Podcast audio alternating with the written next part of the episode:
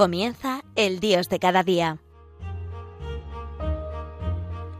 Desde la Archidiócesis de Valladolid con el Padre Jesús Álvaro Sancho.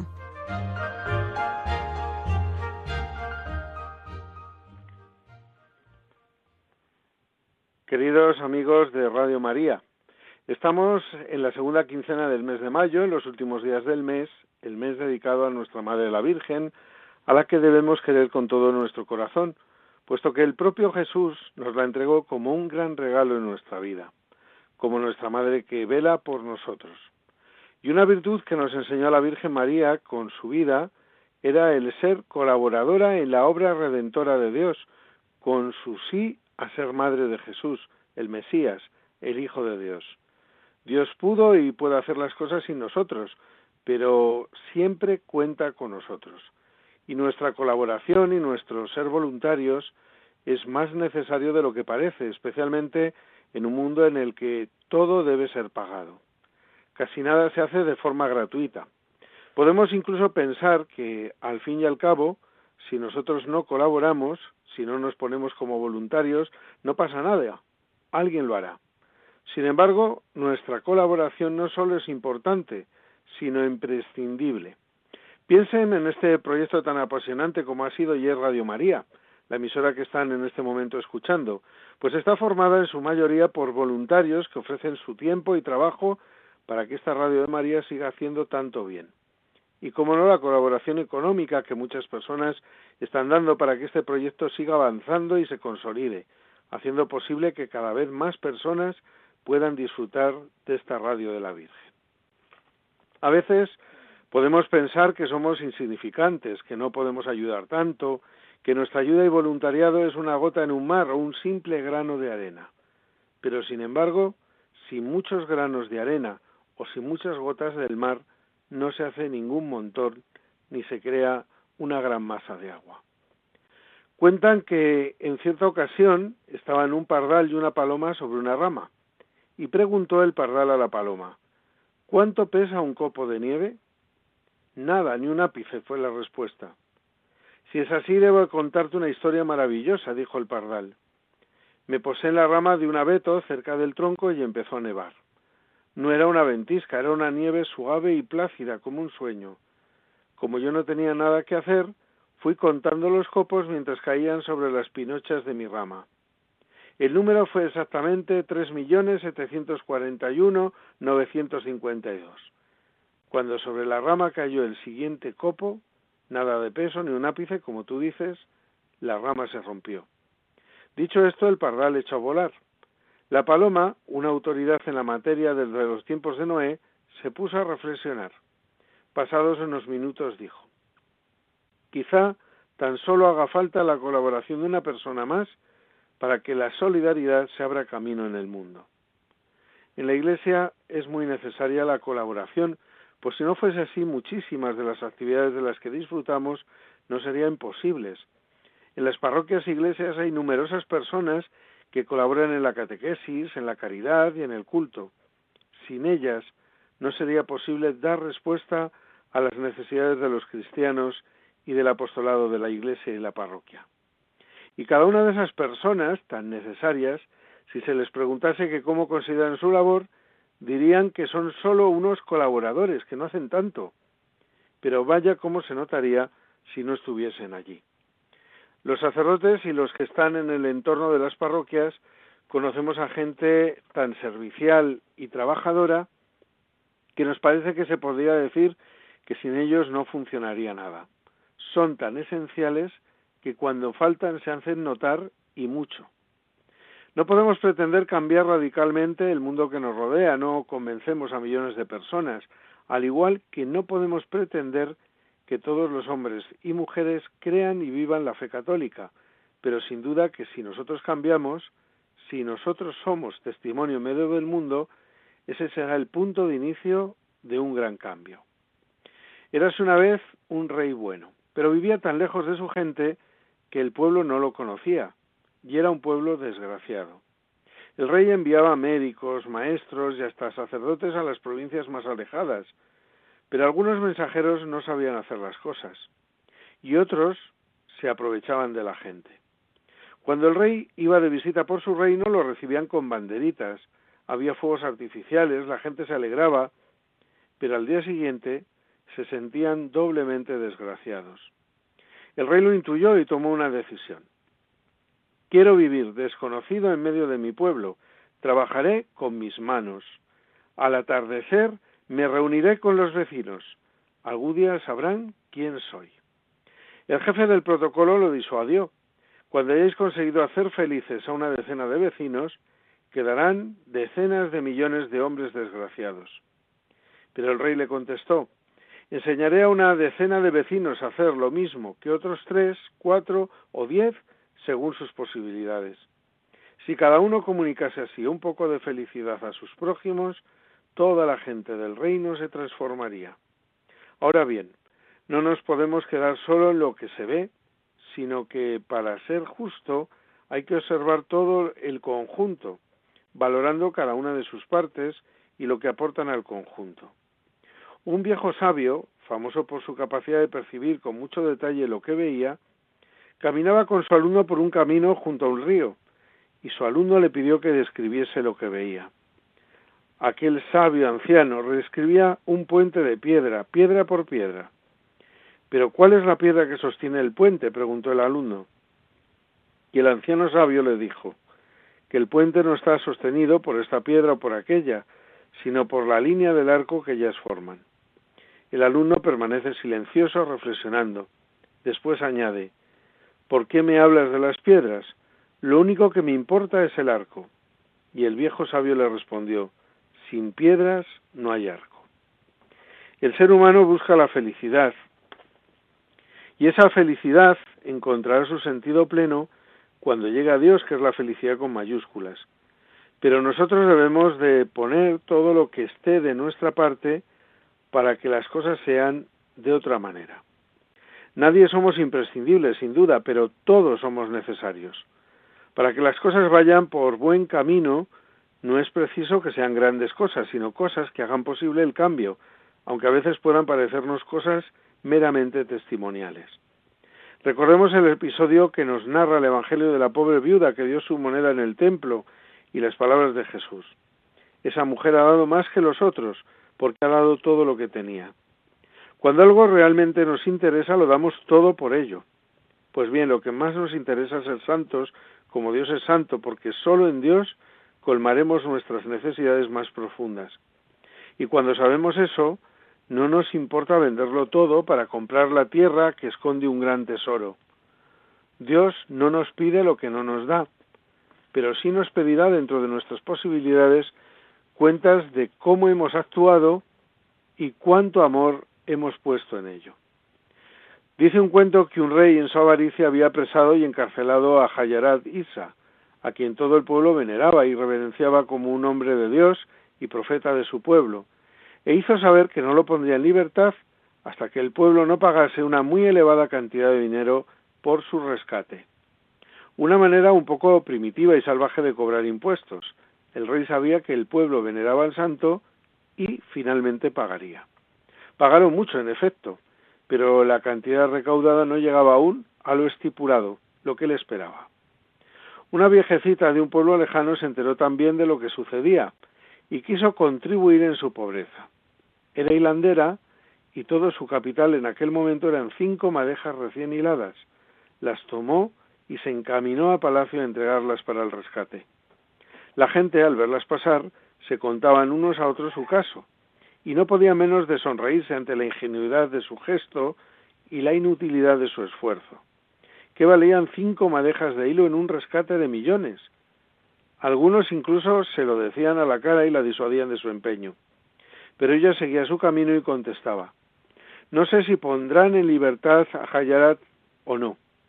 Lo único que pretendo es que cuando Dios en su juicio me pregunte qué hizo yo cuando aquel hombre estaba en la cárcel, no tenga yo que bajar los ojos avergonzada por no haber hecho nada. Y presentó su ofrenda. El rey, a cuyos oídos había llegado ya su historia, liberó al hombre de Dios. Sabemos que el alma de la humanidad está en la cárcel. ¿Cuándo nos pondremos en camino con nuestras cinco madejas? Cuando son las 10 y 41 minutos de la mañana, hacemos una pequeña pausa musical para la reflexión y continuamos en breve con el programa El Dios de cada día a través de las emisoras de Radio María España.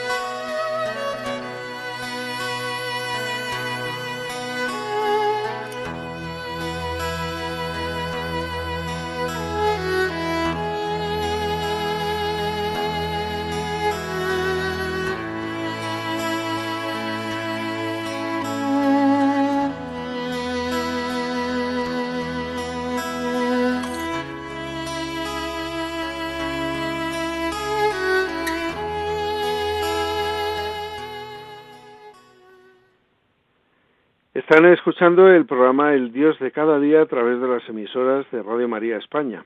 Hoy estamos hablando de prestar nuestro tiempo y trabajo por una buena causa, de servir a Dios con nuestras vidas, de ser voluntario, servicial y colaborar en la medida de nuestras posibilidades con las necesidades del mundo y de la Iglesia. Evidentemente que nadie somos imprescindibles, pero evidentemente que todos somos necesarios. Si la nota dijese una nota no hace melodía, no habría sinfonía. Si la palabra dijese una palabra no puede hacer una página, no habría libros. Si la piedra dijese una piedra no puede levantar una pared, no habría casas. Si la gota de agua dijese una gota de agua no puede formar un río, no habría océanos.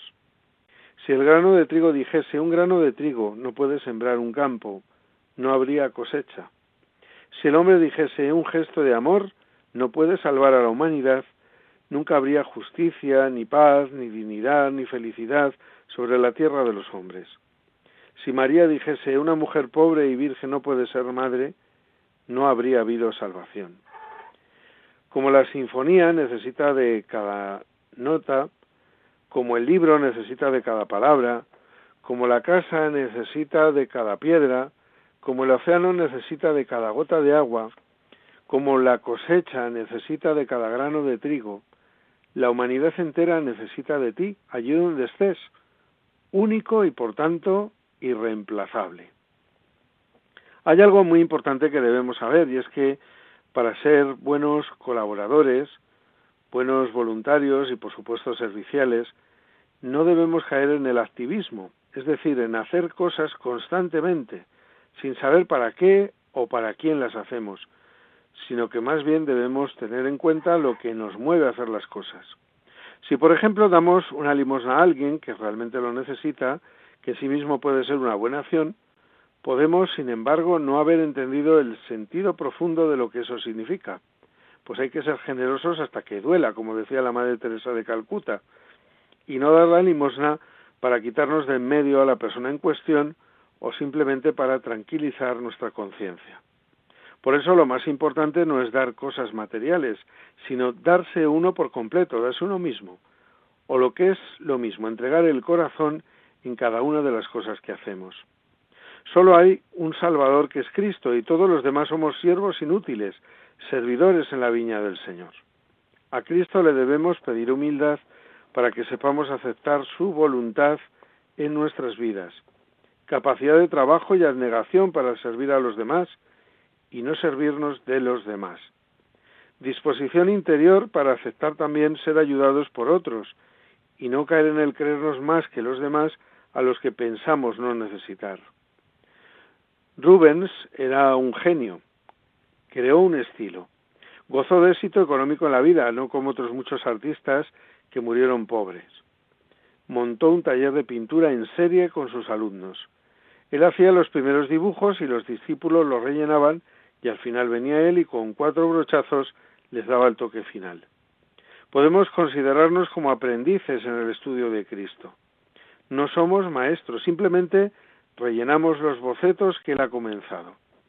Después de que nosotros hemos hecho todo lo que hemos podido, Él dará los toques finales y saldrá, por supuesto, la obra maestra. Contemplando de noche un montón de leños en una hoguera, podemos observar que a veces uno de los leños comienza a rodar del montón hasta separarse de los demás. Durante un rato el leño sigue brillando en la oscuridad todo ascua, lentamente va tornándose menos y menos rojo y comienza a despedir humo. Se vuelve negro hasta apagarse del todo. Lo que les ocurre a los tizones cuando quieren arder solos, les ocurre a las personas. Todos brillamos mejor cuando nos unimos a otros, cuando nos ayudamos y animamos unos a otros. En la vida podemos tomar muchas decisiones, unas equivocadas y otras acertadas, pero si optamos por hacer las cosas como mejor sabemos y podemos, trabajando intensamente para que las cosas sean de otra manera, si buscamos hacer la voluntad de Dios y ponemos todo lo que está en nuestra mano para ello, entonces seguro que nuestras decisiones son un acierto. Si reparamos en la estructura de un árbol cualquiera, estaremos viendo algo que por siglos ha llamado la atención de los filósofos. El símbolo del árbol ha sido usado desde siempre para representar la vida humana, la manera en que el hombre recorre el camino que va desde el nacimiento hasta la muerte. Es común hablar de un árbol derecho o torcido cuando se quiere significar una persona que vive o no de acuerdo con las normas sociales. Más aún, la manera en la que el árbol va creciendo, en que va acrecentando sus ramas a medida que se hace más y más grande, es la perfecta representación de la forma en que transcurre la vida del hombre. Cada rama nueva que se agrega a las que ya tiene el árbol procede de una rama que ya existía, pero tiene una orientación diferente. Cada yema, cada brote, hace que una rama nueva crezca en una dirección distinta de la que tenía la rama donde creció el brote. Si pensamos en las infinitas posibilidades de, de desarrollarse que tiene la vida de una persona, encontramos la misma estructura que existe en las ramas de un árbol. En cada momento de la vida, lo que pasará en el momento siguiente no está predeterminado. Lo que hagas en una situación determina, determinada es siempre el producto de una decisión que tú tomas. Muchas cosas influyen en esa decisión, pero antes que nada existen dos grandes grupos, lo que has hecho antes y lo que piensas hacer después. Lo que has vivido hasta el momento condiciona lo que harás en el momento presente. Si estás cursando una carrera universitaria relacionada con la medicina, no es probable que te encamines hacia la facultad de Derecho. Si el único deporte que has practicado es el baloncesto, no sería de esperar que te encamines hacia una cancha de golf. Los pasos que has dado anteriormente están condicionando en gran medida los que vas a dar después. Pero por otro lado también existe un futuro, tenemos expectativas de futuro, esperamos algo del porvenir. Esto también afecta a lo que vamos a hacer. Si estás estudiando es porque te has hecho una imagen de lo que esperas llegar a ser en el futuro, un profesional de la medicina, una persona dedicada a aliviar el dolor de los demás. Los planes que tengas para tu futuro están guiando los pasos que das en el presente. Has tomado una decisión, has dicho, esto es lo que quiero llegar a ser. Así como en este ejemplo del estudio de una carrera, en todos los aconteceres de nuestra vida se aplica el mismo principio. Siempre lo que haces es el resultado de una decisión que tú has adoptado antes.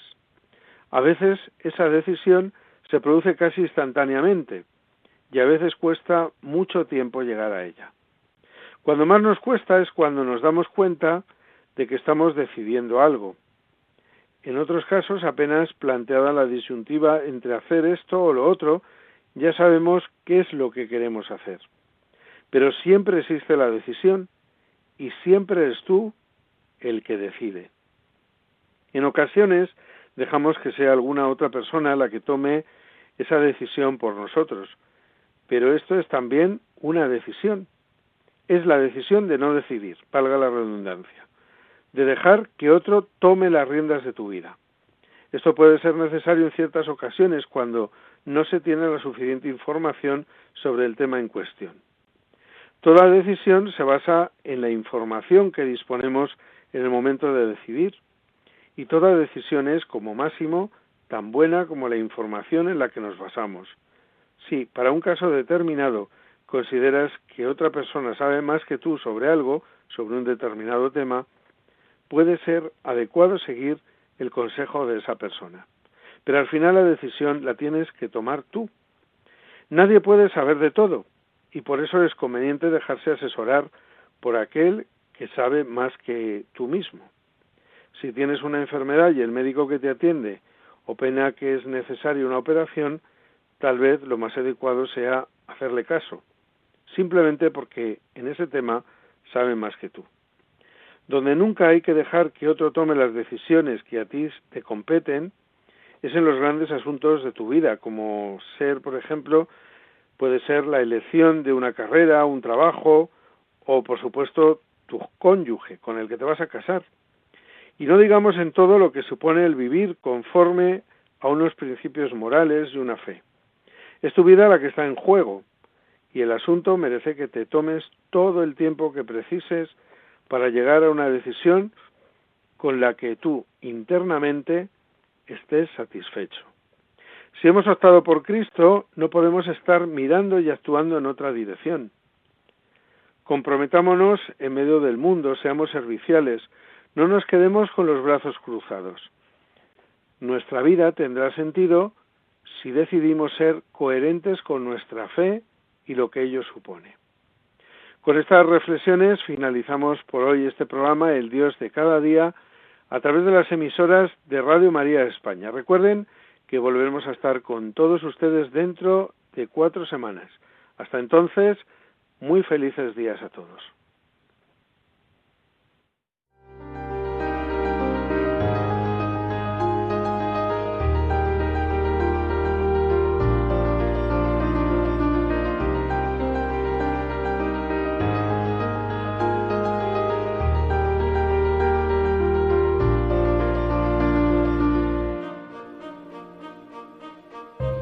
Finaliza El Dios de cada día, hoy dirigido desde la Archidiócesis de Valladolid por el Padre Jesús Álvaro Sancho.